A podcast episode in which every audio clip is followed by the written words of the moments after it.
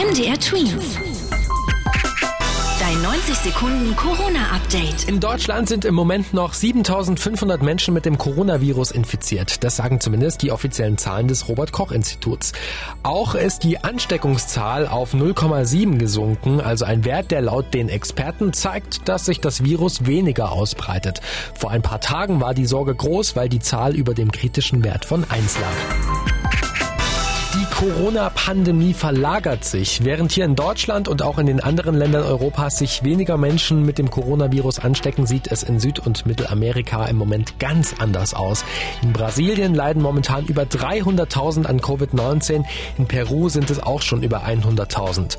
Laut einigen Experten könnte es auch daran liegen, dass es in Südamerika gerade auf den Winter zugeht und sich Corona bei sinkenden Temperaturen besser verbreiten kann.